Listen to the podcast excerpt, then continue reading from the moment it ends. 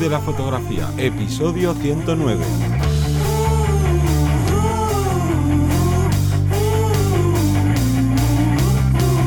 Bienvenido y bienvenida al podcast que te enseña a vivir de tu pasión, es decir, vivir de la fotografía, donde semana tras semana encontrarás todo lo que necesitas saber sobre el mundo de la fotografía como negocio, parte de marketing, de búsqueda de clientes, posicionamiento online, marca personal, cuánto cobrar, bueno, un largo etcétera. Yo soy Teseo Ruiz y conmigo y contigo tenemos a Johnny Gómez. Muy buenas. Hoy hablaremos con una gran invitada, con Paola Rojas, fotógrafa y directora de arte de Colombia, y que bueno, nos va a contar eh, todo su cómo, procesa la imagen, cómo, cómo la llega a interpretar, de dónde vienen esas influencias, bueno, un largo etcétera. Pero antes, Johnny.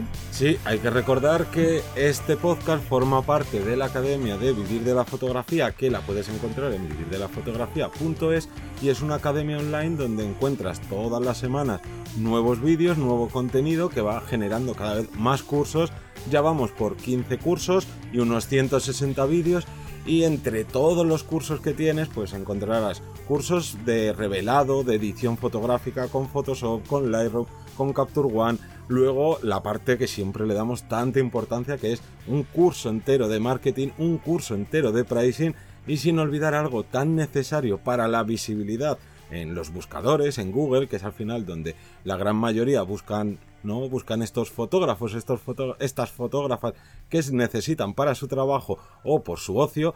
Y entonces por ello tenemos también dos cursos que son para WordPress, que es la mejor plataforma que puedes tener por todo su potencial. Y bueno, me dejo cursos porque tenemos también que el curso que se me olvidaba ahora mismo de eh, maquillaje para fotografía no es un curso en el que te enseñemos a cómo maquillar, pero es un curso que da la gran Sara Trigo y todavía tenemos más cursos, pero te dejo que lo investigues entrando en vivirdelafotografía.es y todo esto por tan solo 10 euros al mes. Así que yo creo que ya podemos dar, después de este CTA, es típico nuestro, podemos dar paso a la entrevista. Hola, mi nombre es Paula Rojas, yo soy artista educadora y me dedico a la fotografía artística y conceptual, sobre todo del cuerpo de identidad con un enfoque transgresor. La primera pregunta con la que siempre empezamos, que ya es obligatoria dentro de nuestra sección de entrevistas, es cómo llegó la, fotografía a ti, porque claro, cada persona es un mundo y cuéntanos cuál fue tu mundo. Ok, bueno, mi mundo eh, fue de algo que se quedó grabado en mi cabeza durante mucho tiempo y fue mi infancia en donde mi papá tomaba fotos, no de manera profesional y siempre decía que era como su sueño frustrado, pero básicamente yo tengo un montón de álbumes fotográficos de toda mi infancia, o sea, yo tengo un registro superior al que he visto de las otras personas, no sé, de mi edad o algo así. Es decir, tengo como literalmente registradas todas las etapas de mi vida y eso me parecía muy interesante. Me gustaba la imagen en mi adolescencia, pero no tenía como los medios o como para acceder a cosas artísticas, ¿no? Entonces, yo salgo de lo que llamamos colegio acá en Colombia, que es como la escuela, la preparatoria, eh, y me enfrento a la idea de que voy a estudiar. Entonces, eh, por presión familiar, por desconocimiento, empiezo a estudiar una licenciatura en ciencias sociales, que es como para ser docente o investigadora en ese campo, ¿cierto? En ese transcurso que estudié, que no fue más de un año, eh, dije, necesito un hobby o algo como que me saque de, de todo este mundo eh, y dije, bueno, me gusta mucho Photoshop, empecé a, estudiar un poco y dije, no, pues me gusta la fotografía. Entonces empecé de manera autodidacta en la fotografía durante unos años, probablemente unos dos antes de llegar a algo, a un estilo un poco más parecido a lo que tengo ahora. Eh, y ahí digamos que a través de la fotografía tomo la decisión de estudiar publicidad, que esa es mi carrera, mi profesión. Em, y cuando empiezo a estudiar publicidad, digamos que la fotografía empieza a evolucionar, empieza a evolucionar aquí en fotografía, cómo lo hago, cuáles son mis posturas, pero básicamente yo duré unos dos años en los que aprendí. Eh, yo digo que literalmente yo fui mi, mi, profesora en la medida en la que yo me organizaba las clases por YouTube, por los recursos que tenía, y era muy ñoña en ese sentido, eh, pero nunca llegaba a nada, a una voz propia, ¿no? Era hacer fotos de paisajes, de puertas, de casas, literalmente como nos ponen en la universidad, eh, unos buenos años hasta llegar eh, a lo que yo hago ahora, un poco más parecido. Pero sí, ese fue el inicio. ¿Y cuándo descubriste, eh, no? Porque todo el mundo empieza, lo que dices tú, a fotografiar cosas que, que te encuentras y tal. Pero ¿cuándo empezaste a saber que a ti a lo mejor no te llamaba esa fotografía, digamos, tan documental que quizás que es con la que se empieza y empieza a interesarte más la, parte artística? Claro, ahí, ahí empieza a aparecer un asunto personal que me marcó profundamente y que sigue siendo parte de mi discurso eh, en imagen. Y fue, eh, bueno, varias cosas que pasaron. Una de ellas es que toda la adolescencia yo fui cristiana eh, y eso marcó o sea, la percepción que yo tenía de, lo, del objeto fotografiado, ¿no? Em, claramente en mi adolescencia empezó a aparecer esta necesidad de decir, bueno, ya no más, ¿cierto? 18 eh, años más o menos salgo de la iglesia y para mí fue una salida del closet en todo sentido, ¿no? Creativo también, obviamente, porque empiezan a aparecer estos deseos de hacer fotos que quizás en años anteriores hubiese sido el peor pecado del mundo, ¿cierto? Entonces, eh, empiezo a decir, bueno, me gustan otras cosas, me gusta mucho el desnudo fotográfico, sobre todo porque ya no hay eh, esa percepción de que el cuerpo es eh, sagrado o pecado o un montón de cosas que lo podemos ver a través de la religión, ¿cierto? Eh, y bueno, ese es un hecho que se marca puntualmente los 18 años y otro hecho fue que además de estar en un lugar en donde el cuerpo no es considerado o es considerado, digamos, desde perspectivas tan negativas, pues resulta eh, que yo durante todo ese tiempo también tuve muchos complejos con mi imagen corporal. En ese momento empezaba yo a presentar una dismorfia corporal, claramente después tuve que ir a terapia y un montón de cosas, pero básicamente yo, yo decía como, bueno, no exploré mi identidad durante esos años de adolescencia, que es un proceso normal, ¿no? Que no sabe quién es, pero explora, se pone cosas, yo no podía, ¿cierto? No me lo permitía yo por la religión, no me gustaba mi cuerpo, y tenía ese bichito ahí de que yo decía, me gusta la fotografía de desnudo, no sé qué tiene, pero me parece maravilloso. En ese momento, por la edad, por la timidez, yo dije como, no, pues poner a mis amigas o contratar a una modelo me parecía una locura. Y recuerdo muy bien el día, así como ojalá hubiese anotado la fecha, literal, porque fue mi primer autorretrato. Yo tenía una pared naranja en mi habitación y tenía un espejo y dije, ¿qué pasa si le pongo una puntillita en la mitad de la pared porque entraba una luz preciosa? Entonces, fotográficamente, digamos que ya lo había compuesto muchas veces en mi cabeza, puse ese espejo, me desnudé frente a un espejo y empecé a descubrir un montón de incomodidades respecto a mi imagen corporal eh, que otra persona hubiese dicho, no, pues voy a abrir una caja de Pandora, esto es terrible. No, yo dije, me lanzo porque eh, no sé quién soy, no sé por qué mi cuerpo y la sexualidad me causa tanto, tanta incomodidad, ¿no? y empecé a explorar y ahí fue donde yo eh, sentí haciendo ese tipo de fotografías otra cosa completamente distinta a lo que yo sentía haciendo una imagen, digamos que externa, documental, ¿cierto? Ahí fue donde yo me di cuenta que, que mi trabajo iba a ir por una fotografía más construida y sobre todo desde el cuerpo y, la imagen corporal. Mm.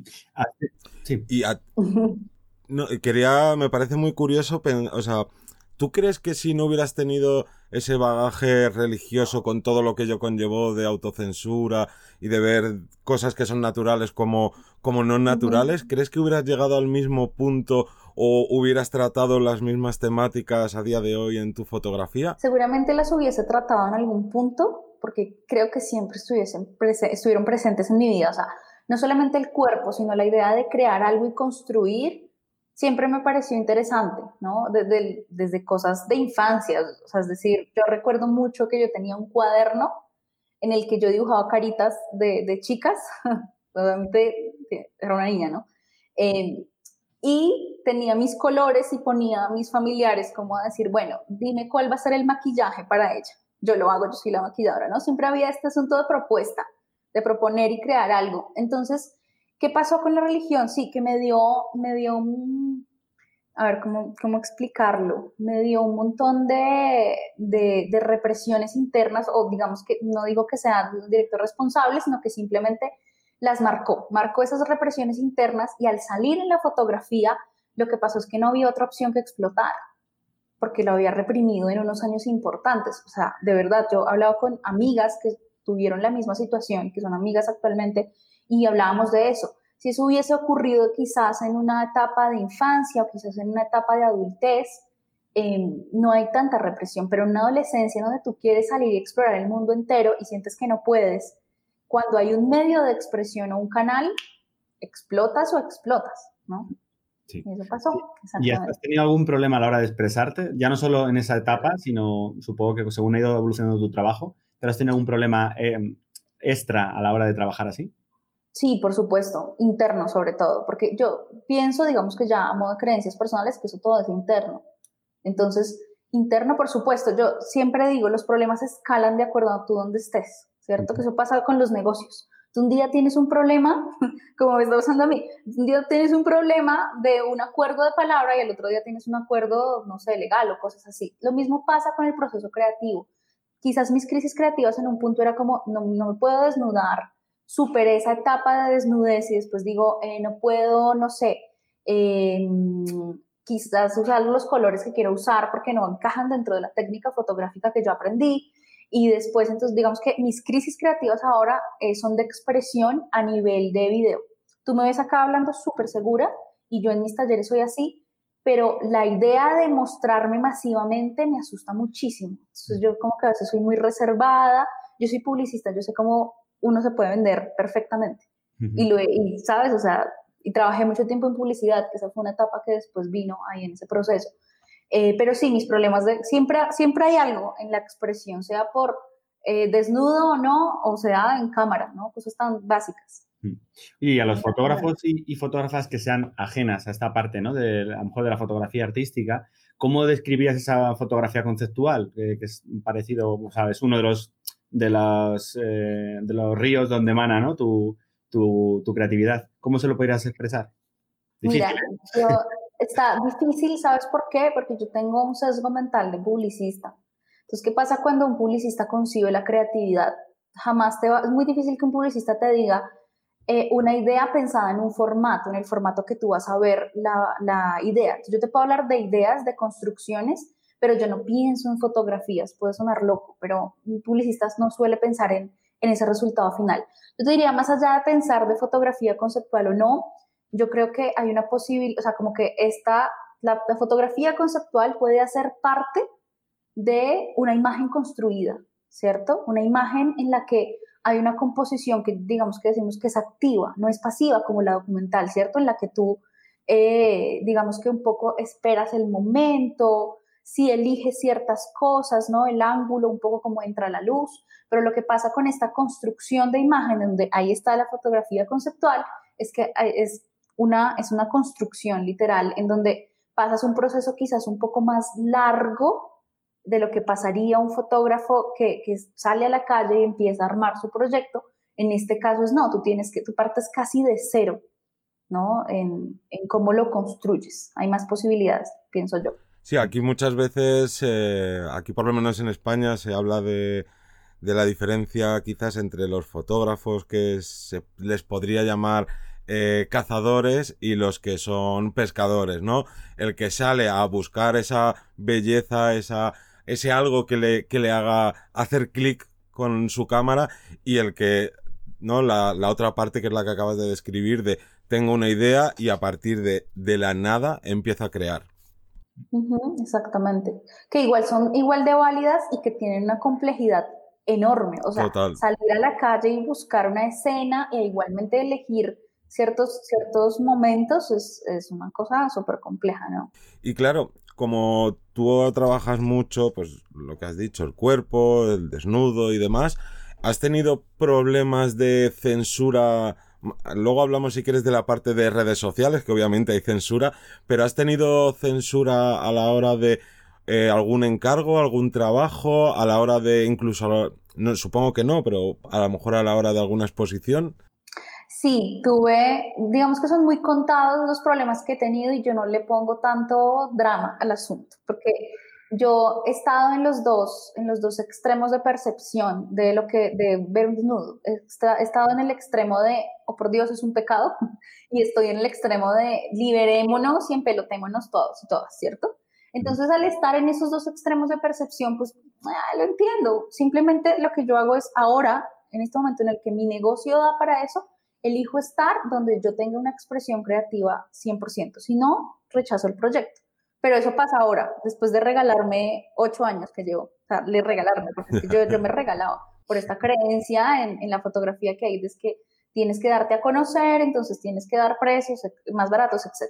Pero recuerdo puntualmente una anécdota eh, hace dos años en una exposición en una ciudad acá en Colombia, en Medellín, en donde ya habían las fotografías elegidas, había una curaduría y una aprobación por parte de la institución, que se me hizo bastante extraño que la institución estuviera interesada en la exposición mía porque Medellín es una ciudad ultra conservadora, o sea, ultra, ya es como la más conservadora, de verdad, y es muy religioso. Entonces yo sabía que eh, quizá cierto tipo de desnudo podía estar aceptado, pero yo tengo puntualmente una fotografía, no sé si la han visto, es que en redes sociales ha sido muy difícil subirla, la han bajado 50 mil veces, pero es un pubis con stickers de Jesús. Entonces, claramente es como una transgresión enorme y resulta que llegó ese día, ya estábamos a punto de empezar la inauguración, o sea, ponle a dos horas de empezar la inauguración, llegó una, la dueña de un museo súper importante en, esa ciudad y quería hablar conmigo y no sé qué, y le propuso a la, directora de, la institución de la exposición que era mejor bajarla, no porque le pareciera mal, sino porque iba a causar mucho revuelo y ellos ya no querían eh, tanto revuelo para la institución. Pues las otras personas implicadas en la, exposición pusieron un grito en el cielo. Yo en ese sentido, como les digo, soy mucho más tranquila porque lo, lo, lo comprendo, entonces dije, pues, quítenla, da igual, no importa, quedó el hueco en la exposición. Em, pero pues obviamente sí soy muy consciente de elegir los lugares, tampoco es que me vaya a meter en lugares donde no, no soy aceptada, por supuesto. ¿Y has tenido algún momento de, no, después de esta, digamos que liberación que tuviste, eh, has tenido algún momento de autocensura, más allá de esto no lo voy a subir a tal sitio porque sé que me va a traer problemas, sino hasta ti misma de, oiga, pues a lo mejor no sé ni siquiera si esto lo quiero llevar a, ¿no? a crear directamente esta, esta obra, este concepto. Sí, me ha pasado dos cosas puntuales y son muy recientes.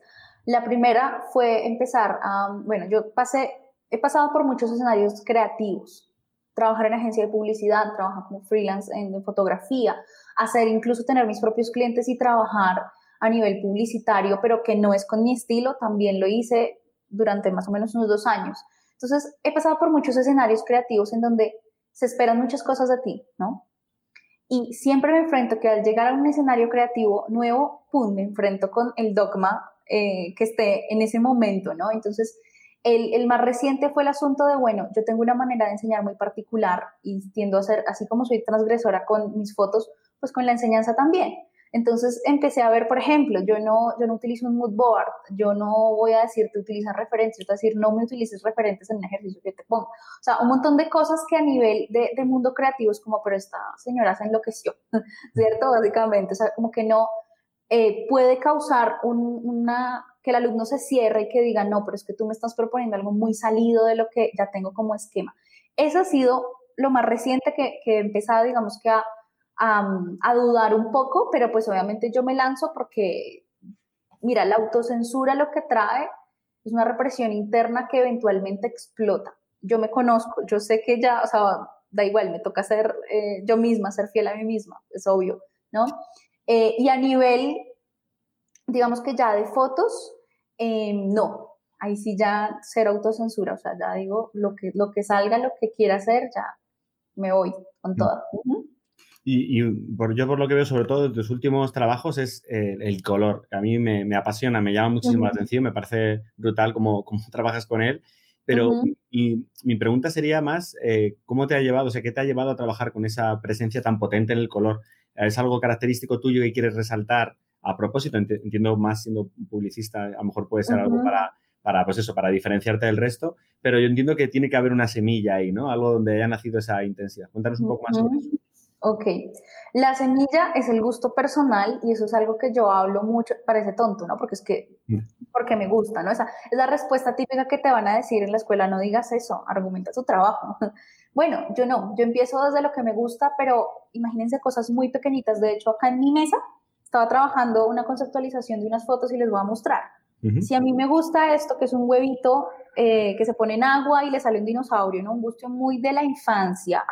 Y tengo también acá un juguete que es una araña, ¿cierto? Y tengo un montón de cosas. Em, yo lo llamo fijaciones o gustos personales. Yo digo, mi, mi semilla y mi punto de partida es lo que llamamos en arte experiencia estética, que es esa sensación, que, ese gusto personal que tú dices, oye, no sé por qué me gusta este, este huevito, pero me encanta. Quiero utilizarlo en, en algo.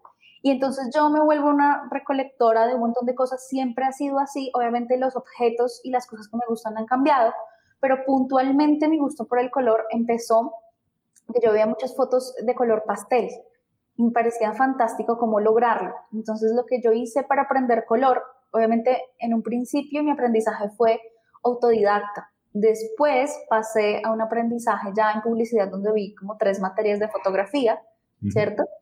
Em, pero mi aprendizaje con el color fue como decir un poco, bueno, espera, me gustan las fotografías de color pastel, jamás, no sé cómo se logra, o sea, de verdad no sabía, voy a intuitivamente a jugar y empecé a jugar, a jugar, a jugar, jugué como un año entero y yo tenía un cuaderno de retoque, entonces en el cuaderno de retoque anotaba mis experimentos y sobre todo las conclusiones, como bueno, un tutorial para mí misma, cómo llegué a que la piel se viera azul pastel sin dañar la piel como tal, sin dañar la textura de la piel. Ejemplo, ¿no? Muy técnico. Esa, esos descubrimientos y esa metodología de empezar a seguirme los pasos un poco de todo lo que yo absorbía y que aprendía y que llegaba a conclusiones, se unieron con que mis gustos personales empezaron a hacerse más evidentes. Entonces yo me acuerdo que un día dije como, bueno, que me gustaba en la infancia, o sea, quiero volver a eso. Y no sé, en España, pero acá en Colombia venden todavía unos colores que se llaman magicolor, que son, haz de cuenta, unos colores, eh, literalmente como unos lápices de colores que vienen doble punta. Entonces hay unas combinaciones en esos, en esos colores, ¿verdad? En esos lápices. Eh, y a mí me encanta, yo decía, ¿quién combinó cuando pequeña, no? ¿Quién combinó esos colores? Porque se ven muy lindos, ¿no? Y había uno que es el amarillo y el azul, azul cian, eh, que me encantaba y dije, pues voy a utilizar esto como paletas de color. Y ahí arranqué, entonces, claro, mi gusto personal empezó a, a llevarme a colores súper fuertes que, como decía Teseo, en un punto, obviamente ya viéndolo desde mi percepción de publicista, se volvió el diferencial, pero yo no lo busqué en un principio como diferencial. Fue un asunto de intuitivo de gusto personal. Y volviendo un poco al tema anterior de todo esto de la fotografía artística, fotografía conceptual, ¿tú crees que tu obra en particular son fotografías que, que la gente puede tener varias lecturas o crees que das como un mensaje bastante claro? Mm, yo creo que yo tengo un discurso muy, muy fuerte, una posición, digamos que bastante fuerte, pero no a nivel necesariamente de fotos, sino de lo que yo soy como artista y como es mi marca, ¿cierto? A partir de ese, lo que llamamos en publicidad, ese, ese concepto sombrilla, que es obviamente la liberación eh, de la imagen corporal, del cuerpo y de la identidad, de la sexualidad, eh, pues empiezan a aparecer un montón de temas que yo voy trabajando, ¿cierto? A lo largo del tiempo y esos temas cambian. Entonces, como esos temas cambian y obviamente también mi manera de hacer la imagen cambia. Yo antes era muy de concepto y que tú entendieras lo que yo quería decir y me angustiaba si tú no entendías lo que yo quería decir. En este momento me da igual. Yo estoy explorando y sé que hay diferentes lecturas, me he dado cuenta por el feedback de las personas. Todo encaja dentro de un gran tema. Cuerpo, identidad, sexualidad, transgresión pero eh, tiene diferentes lecturas. Y si quieres, yo me, gustaría preguntarte, aprovechar, hacer un pequeño eh, cambio y preguntarte por el mundo del arte, en, este caso en Colombia, porque muchas de las personas que nos escucháis o que nos veis eh, sois de Latinoamérica y no sé, también quería ver un poco esa, esa versión del arte en Colombia, si es más complicado vivir de ello, mostrarlo, si no, si ahora puede haber un boom, no sé, cuéntanos un poco tu experiencia. Mm, yo siento que de unos años para acá, ah bueno, pero obviamente, es una opinión y es una percepción dentro de los escenarios creativos en los que yo he estado, que seguramente las personas que analizan el arte y que están en otros, en nuestros eh, escenarios, pues van a decir, no, esta chica está loca. Pero bueno, mi percepción es la siguiente. Hay como diferentes eh, nichos que podríamos decir de, de público consumidor de arte, ¿cierto? En esos nichos podemos encontrar entonces galerías, museos, que es un arte donde ya vendes obra, podemos encontrar ya lo que son redes sociales, ciertos personajes ya un poco más públicos em, y quizás personas ya a un entorno académico, ¿sí? Que siento que la fotografía de autor se mueve mucho en estos escenarios académicos. ¿sí? La Universidad Nacional de Colombia tiene una, especialización en fotografía, entonces ahí salen un montón de personajes eh, que marcan la escena en la fotografía de autor, pero no necesariamente viven de ella o lo viven a nivel académico o está entonces el influencer eh, fotógrafo que tiene un millón de seguidores, pero que la academia no considera parte de su escena fotográfica, por ejemplo, ¿sí? O sea, es un poco para que lo vean. Como yo lo veo a nivel general, sí, por supuesto, es muy complejo vivir Eh, a nivel publicitario, eh, hubo un tiempo en que se manejaron grandes presupuestos, lo sé de primera mano porque trabajé en agencias de publicidad y sabía cuánto le pagaban a un fotógrafo, pero con este asunto digital, lo que, o sea, con el hecho de que una foto para una valla publicitaria, una gran marca, valía X cantidad de dinero, con los años empezó a evaluarse porque ya no había necesidad de poner la valla, sino de sacar un post o, si estaban de suerte, sacar cinco contenidos de la misma foto. Y los precios empezaron a bajar y sobre todo la demanda empezó a bajar. Eso es lo que yo he visto a nivel de fotografía publicitaria.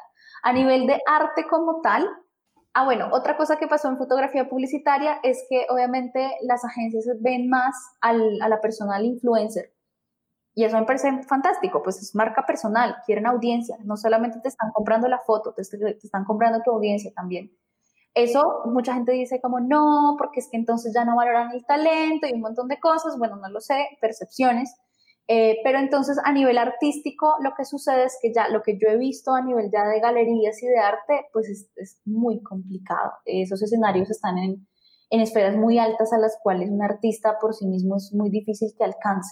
Claro, ahí estaríamos hablando casi de un contacto, ¿no? De, intentar eh, conseguir pues, eh, pues, un interés con otras personas, ya sea pues, pues de distribución, monetario, ¿no? Pero tiene que haber cierto contacto para llegar a, hablar con esas personas. Exacto. Lo que yo pienso es que a nivel Colombia y a nivel Latinoamérica, por supuesto, es mucho más difícil. por ejemplo, a nivel docente, pues no pagan muy bien. Em, es mucho más complejo por, por, la percepción del arte. El diseño, el arte y las industrias creativas están vistas como, eh, no, no, no son vistas con los mismos presupuestos que otras cosas, entonces es muy complicado. Sin embargo, siento que independientemente del lugar en el, en el, mundo en el que estemos, eh, estamos en un momento importante a nivel digital en donde lo que hay es opciones. Entonces el público se expande. Por ejemplo, mis públicos sí, son principalmente Colombia, pero una parte importante es México, Argentina y España.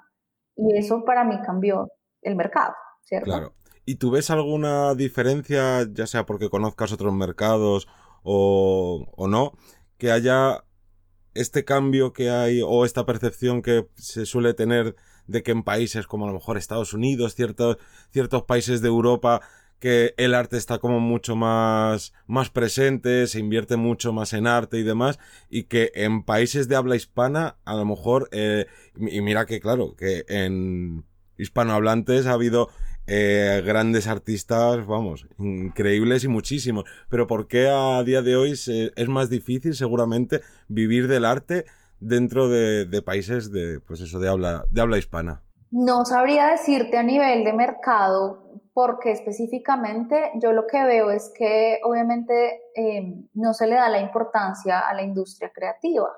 Entonces simplemente es porque, o sea, acá, no sé, un poco en Latinoamérica estamos acostumbrados a la supervivencia. Entonces, si a mí me dan un trabajo para, o sea, de verdad, y yo crecí así, eso que yo no crecí en una, o sea, crecí con necesidades, pero, pero no a un nivel extremo. Pude estudiar, aunque me tocara endeudarme, un montón de cosas, o sea, desde mi privilegio, ¿cierto? Em, pero yo crecí con la idea de que, de que si me daban un trabajo para sobrevivir estaba bien. Entonces yo empecé la fotografía con trabajos que me permitieran nada más sobrevivir.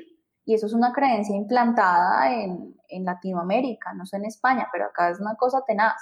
Y el hecho de poder que tú le puedas decir, por ejemplo, eh, a, una, a una marca o a un cliente, no, es que mi trabajo vale esto, independientemente que tú creas que eso me alcance o no para vivir, vale esto. ¿cierto? Y es como, ¡ah! ¿cómo así? ¿No? Es extraño. Eh, pero siento que es un asunto de creencias también. De, sí, a lo mejor una parte cultural o una parte, claro, y yo un poco a colación con esto quiero unir eh, la, en el mundo artístico en el que tú te estás moviendo y demás, una de las eh, mayores preguntas que, las que yo tenía guardadas era ¿por qué considerabas que en el mundo artístico hay más mujeres que hombres a la hora de, pues eso, de, trabajar la parte a lo mejor más creativa, vamos a llamarlo así, o por qué se, eh, ojo, pienso yo que hay más mujeres que hombres, a lo mejor luego porcentualmente puede ser que sea menos, pero ¿por qué se ve menos, en este caso, a la mujer que, al hombre? ¿O tú piensas diferente? Cuéntanos un poco sobre ello. Mm, yo siento que sí, o sea, acá en Colombia mi percepción es que se ve mucho menos a la mujer y que estamos en, o sea, de lo que yo he visto de de los congresos, por ejemplo, que me han invitado, de los eventos y cosas así, del, viendo el porcentaje de participación femenina, pues es mínimo. Entonces, lo que yo he visto conversando con ese tipo de personas es que, o los organizadores, es que dicen como no, es lo que es, la realidad es que hay más hombres que mujeres, según ellos, ¿no? La realidad es esta. Y meten a las mujeres para cumplir con esa cuota de participación femenina, ¿cierto? Porque entonces si no, eh, se escandalizan las, el público en su evento, pero yo siento que no hay una, eh, ¿cómo les digo yo? No hay una conciencia real de que, oye, vamos a incluir mujeres, no, es que nos toca incluir. Entonces, cuando me han invitado a congresos donde me dicen, ay, tú eres nuestra cuota de participación femenina, como si me estuvieran haciendo un favor, ¿cierto? y, y quedo como, Madre Recientemente pasó acá en Colombia que hicieron un, un, congreso de fotografía pues virtual, pero tenían invitados potentes a, eh, a, nivel, a nivel internacional y no tenían ninguna, eh, ninguna mujer. Entonces una, una asociación feminista les, les, dijo como, bueno, porque no tienen ninguna mujer. Eh, y la respuesta de uno de los organizadores, así en comentario en, Instagram literal, que bueno, eso fue tenaz, pero eh, fue como, no, pues es que ninguna quiso participar y pues no estamos acá para seguir egos de nadie. entonces, claro, creen que, que nos están haciendo un favor. Sí, básicamente es eso. Ahí la situación. Con, ese, con este ejemplo ya lo, lo, has, podido representar perfectamente. Y ahora hacemos ahí como un pequeño cambio de tercio para que la gente que no te conozca todavía, eh, háblanos porque mm, estamos centrándonos mucho en, en, esta parte creativa, artística, y ya has dejado pinceladas de que también, de que también das formación entonces, a, día de hoy, eh, ¿tus ingresos vienen de estas dos ramas? ¿Tienes alguna otra rama eh, de la que recibir ingresos? Yo, bueno, trabajo con marcas, suelo tener unos cuatro o cinco proyectos con marcas al año, de unos años para acá es más o menos es el balance, eh, haciendo ya sea como videos de procesos creativos o sobre todo fotografías o alguna, siempre hay una actividad extra, ¿no? Que es un poco lo que yo les contaba a ustedes de que, que buscan ahora las marcas. No solamente es un asunto de fotografía. Si fuera solamente, si yo vendiera solo fotografía, ni para dar talleres, ni para dar talleres, les digo la verdad. Eh, y pues ya mis talleres que, digamos que todo este, el año pasado presenciales, este año virtuales online en vivo y ya a partir de diciembre empiezo ya a vender obviamente talleres ya grabados, formaciones un poco más, más producidas.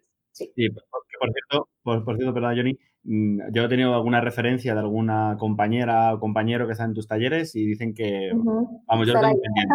Lo tengo pendiente. Ok, ok, genial.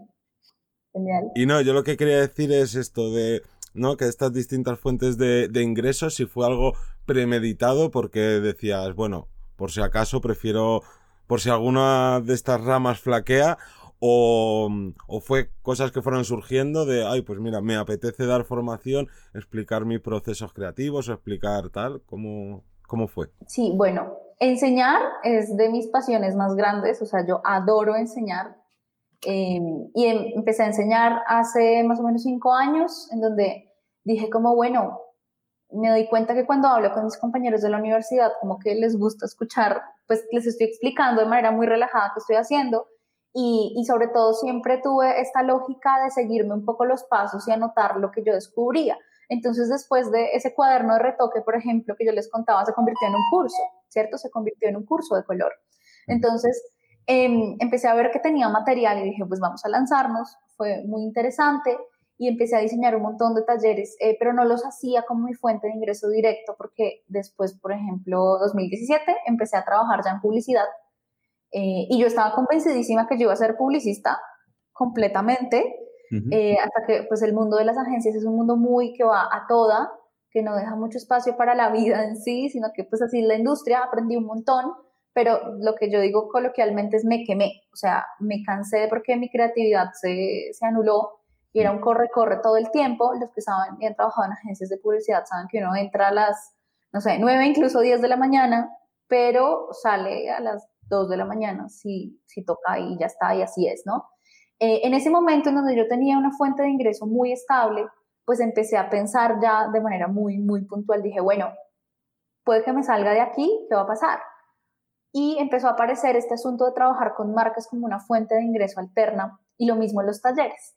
Entonces empecé a verle mucho potencial a eso y ahí lo decidí, dije no más, me salió un gran proyecto en, cuando yo estaba en la agencia, entonces me pude salir em, y empecé a trabajarlo, pero lo que sucedió es que por el afán de sobrevivir, literalmente, eh, me empecé a meter a fotografía publicitaria con el color, pero no con la temática. Entonces era fotos literalmente bodegones o cosas de producto, pero con el color y pues nada de desnudos, ¿no? Eh, eso que pasó 2019, que pues fue unas crisis creativas en las que yo decía, no puedo, es que no puedo de verdad. Eh, yo soy una persona muy sensible y que esta expresión creativa es mi necesidad, ¿no? Una prioridad en mi vida, ¿no? Es como, hay un trabajo y ya.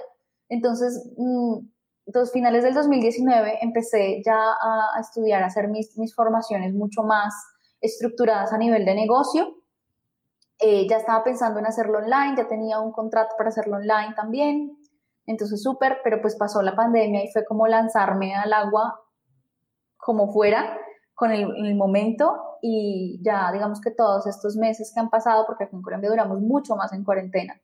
Entonces, no sé, en estos ocho meses que han pasado, pues ya he logrado, digamos, que una estructura y por supuesto, ahora sí es súper premeditado, o sea, ahora sí. Antes, digamos que surgió un gusto lo mismo, pero se, se, tenía que estructurar para vivir de esto totalmente. Y aquí un pequeño impasse, como has hablado de, ¿no? de la cuarentena y todo esto, obviamente me imagino que habrás notado una bajada de clientes de, ¿no? de estas marcas que estén haciendo estas campañas de publicidad y no sé cómo está ahora mismo eh, todo este el tema del COVID ahora en Colombia, pero ¿estás viendo ya un repunte? ¿Si ha habido esta bajada previa o cómo, cómo lo ves actualmente? Sí, a nivel de mis compañeros fotógrafos que, lo que les digo, venden fotografía en donde se adaptan a los estilos de las marcas, por supuesto hubo una bajada eh, terrible y muy difícil, de verdad, muy, muy difícil, pero pues obviamente, pues la verdad a nivel personal no, a nivel personal fue todo lo contrario, eh, en la que fue más, fue muy curioso la apertura que tuvieron las marcas, no he trabajado con muchos este año, obviamente no, no he trabajado con muchas, pero Em, con las que he trabajado, pues hay una apertura en la que claramente ya manejo más mis tiempos, hay quizás eh, como, pues no pueden ir al estudio, es como, bueno, puedes trabajar en tu estudio, nos vas mostrando cosas donde hay más libertades, ¿no? Eh, donde dicen, bueno, ya no solamente son unas fotos, sino un video donde nos muestres tu proceso, cosas así, hay más apertura. Em, claramente yo ya veo como una apertura, un repunte, lo que tú dices eh, a nivel de producción, que ya, pues ya podemos hacer producciones, pero pues seguramente la realidad en el gremio ha sido muy, muy complicada a nivel general, sí. Y luego, en cuanto a la parte de, formación, el empezar a dar esto, esta formación, ¿ha cambiado algo en ti? Porque sí que suele pasar, ¿no? Esto de cuando empiezas a hacer este tipo de trabajos, yo creo que suele cambiar, sí, suele cambiar algo. Entonces, ¿ha habido este cambio en ti? Totalmente. Mira, el primer cambio a nivel general de, de empezar a enseñar fue eh, darme cuenta que todas esas crisis creativas, esos bloqueos, eh, esos miedos, no eran solo míos, eran de todos y todas, ¿cierto? Eso me vuelve mucho más empática con cómo abordar un bloqueo creativo, ¿cierto? Y que y empecé a notar un montón de gente eh, con unas carreras increíbles, con unos alcances ya internacionales que me decían, bueno, da igual, o sea, me acuerdo un, un alumno que tuve me dijo, yo podría aparecer en todas las revistas de moda que quieras, no me importa, en Nueva York, en lo que sea, pero tengo una crisis creativa y no puedo crear. Y yo como, wow, increíble, ¿no? Eh, y algo que cambió la enseñanza online es que ahí sí me tocó ser súper creativo para darme a entender, porque mis cursos normalmente son muy experimentales, entonces haciéndolo presencial, pues yo me llevaba mi caja de juguetes, mis materiales y un montón de experiencia lúdica y didáctica para hacerlo, pero al hacerlo online es como, bueno, y en cuarentena, pues tienes que adaptarte a lo que las personas tengan en la casa, entonces empieza a correr la creatividad. Yo lo que siento en, en todo este año de dar clases online fue como, ya entendí que quiero enseñar profundamente más allá de la fotografía. Y eso ya lo están entendiendo mi público y eso me parece fantástico, que es volver a la esencia del proceso creativo, volver un poco a la infancia, romper lo que se tenga que romper para ser fiel a uno o una misma como artista. Mm. Pero eso fue lo que me llevé. Además, estos, estos procesos creativos que dices, eh, yo he estado bicheando tu web y he visto que tiene varios subidos y, y eh, el primer pensamiento que puede tener una persona al entrar es que estás mostrándolo prácticamente paso por paso cómo lo haces y habría un pensamiento de mucha gente que parece que, te, pueden copiar ese proceso creativo, que, lo estás dando de forma gratuita, lo estás mostrando. Eh, ¿Por qué en este caso lo muestras, como digo, de esta forma transparente? Mm. Claro. Digamos que tú ves un proceso creativo tan, tan, tan abierto, tan transparente. En el momento en el que das el paso, digamos, a copiar, está perfecto, yo también lo hice mucho tiempo en mi carrera, eh, como esa copia, ese referente, ese, ¿cierto? Esa copia que se disfraza como referente, digamos que lo quisieras hacer así, que dijeras, ay, voy a intervenir una fotografía impresa, entonces ya sé que Paola imprime en X papeles, ¿cierto? Que son los que tengo acá, entonces Paola le pone objetos encima, voy a hacerlo. Cuando te das cuenta empiezas a hacerlo, vas a ver un montón de puntos ciegos.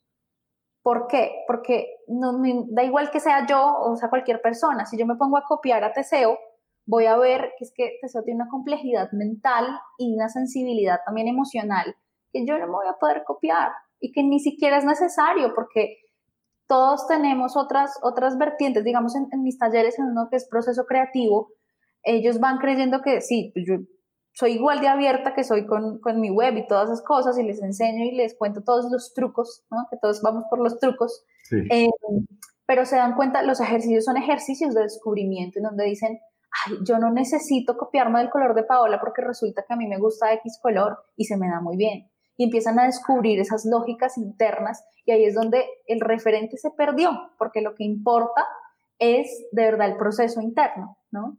Y hablando de truquitos, de consejos, si quieres, para, ir terminando, ¿qué consejo le darías a, las personas que nos estén escuchando ahora mismo y que digan, me encantaría trabajar en, en el mismo sector que tú, pero estoy empezando y estoy perdidísima, estoy perdidísimo, no sé qué, qué hacer? ¿Algún consejo que, que, te haya venido a ti bien o que les quieras dar? Ok, yo creo que serían varios. Perfecto. varios que se resumen, bueno, sí, digamos.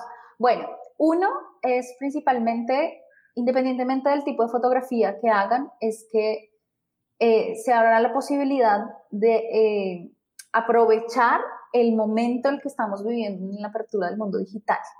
Porque es que esto, o sea, a ver qué es lo que sucede. El e-commerce, por ejemplo, en Colombia, en, los, en ciertos meses de la cuarentena, subió em, abismalmente. O sea, decían que tanto, tanto sacan Colombia, pues que la compra online es tenaz, o sea, el, comprador no está educado. Tanto, tanto que eh, decían como que se adelantaron años, ¿se entienden? Como ah, literalmente, o sea, es una locura, ¿no? Ese crecimiento exponencial hace que un montón de gente empiece a querer hacer cosas, pero que no tengan las habilidades para hacerlas, ¿cierto? Ejemplo, uno cree que dar un taller es pararse y hablar un montón de cosas, después te das cuenta que no, que hay una cosa que se llama diseño instruccional, ¿cierto? que te dice cómo debes llevar al alumno a X, a X punto, pero no es un tutorial porque es un aprendizaje, bueno, un montón de cosas, ¿cierto? Entonces ahí te das cuenta que hay un montón de gente que empieza a hacer cosas, ¿cierto? Y que no, no la da para ese crecimiento digital, pero seguramente muchas personas que están escuchando ya tienen habilidades. Son fotógrafos, son artistas, saben hacer fotos, solamente es pulir ciertas cosas y darse a conocer. Entonces hay que aprovechar este momento. Otra cosa que es muy importante en dado caso que quieran salir al mundo y decir, bueno, yo ofrezco esto, un servicio, un producto, es abrirse a la posibilidad de mostrarse como artista, incluso en la obra, todo lo que tenga que ver con tu universo como artista, eh, mostrarse como algo diferente, o sea, como, a ver, ¿cómo les digo? Mm, no mostrarse como lo que la categoría espera de ti. ¿A qué me refiero con eso? que hablan de fotografía, entonces, ¿qué esperamos de un fotógrafo? uy, que está enamoradísimo de las cámaras de los equipos y que se la pase todo el día hablando de lentes, ¿no? Y que entre más grande el lente, mucho mejor. O sea, por Dios. Y a mí me hacen bromas, a veces amigos, es como, uy, mira, este es súper lente. Y yo, no me interesa el equipo, de verdad. Yo, yo, si les digo, yo tuve una Canon T3 hasta hace dos años, para que se hagan, y llevo ocho o nueve años en esto. O sea, háganse una idea de que de verdad el, el equipo no me interesaba. Entonces, ¿O qué se espera de mí si soy, por ejemplo, solamente artista visual? Eh, que no piense tanto en técnica, es decir, hay un montón de cosas que se esperan, o por ejemplo, ¿cómo te esperas que se muestre un fotógrafo? Con su cámara al lado, súper serio, hablando solamente de técnica. Si ustedes ven todo lo que yo hablo, no hablo de técnica, yo hablo de, oye, tuve una crisis creativa, pasó esto, oye, mira, se me ocurrió una idea, la idea la, la genero así. Entonces, cuando uno se abre la posibilidad de mostrarse, ahí encuentra, o sea, en, esas, en esa apertura de posibilidades encuentra su diferencial. Y eso es magnífico en marca personal y en mundo digital. Esos serían mis consejos. Totalmente de acuerdo y además es que lo que has descrito de esto es, es al final de cuentas es lo mismo que los roles de género, de si tú naces de tal manera, se te asumen ciertas cosas que como todo el entorno te lo asume, al final te lo terminas creyendo y terminas siendo exactamente así. Y está genial que romper con eso. Mm. Sí, total. Y es, y es muy difícil a nivel creativo, ¿no? Porque yo conozco mucha gente súper liberada a nivel personal, pero a nivel creativo es como, no, como así que, ¿por qué, imprimes las fotos y las intervienen? Me preguntan como con un asombro, como si fuera la ruptura más grande del mundo. Eh, y es eso, es ese miedo como a, salir. Y yo creo que vamos a ir casi acabando. Yo quiero aprovechar una última pregunta por curiosidad, que nos recomiendes algún artista que te haya marcado, ya sea a nivel fotográfico, pero también puede ser otros eh, pintor o escultora, no sé, algún, artistas que te hayan marcado o que realmente te acuerdes de ellos por algo en especial. Sí, y quiero hacer una aclaración y me parece muy interesante cómo me formulas la pregunta, porque normalmente me formulan la pregunta es, ok, háblame de tu trabajo, ¿cuáles son tus referentes? Y yo como, a ver, yo no, no tengo unos referentes claros o por lo menos conscientes en donde ¿no? nos imaginamos que el proceso de creación es decir, ay, tengo a cuatro artistas y de esos cuatro artistas saqué estos pedacitos y ya se formó mi estilo y así funciona, jamás, nada, ¿no? Entonces, chévere que me formules la pregunta así porque, por supuesto, hay muchos artistas que me han marcado. El primer artista que me marcó, que creo que fue como amor a primera vista y que marcó la pauta en, mis intereses, eh, fue Chema Amados porque ahí fue cuando yo dije, bueno, espera un momento, si él hiciera ilustración, con eso sería igual de potente, no depende de la técnica, es pensamiento creativo puro, simple, y va directo, universal. Eso a mí me marcó y dije, ni siquiera me gustaba el blanco y negro, no lo hago, ahora lo hice mucho tiempo, ya no lo hago. Eh, ni siquiera se trata de técnica, el pensamiento creativo. Em, y Graciela Iturbide, fotografía pues más documental, pero una sensibilidad, que yo decía, ¿cómo puede cargar las fotos de tanta sensibilidad? esos dos me han marcado profundamente. Genial, genial, genial.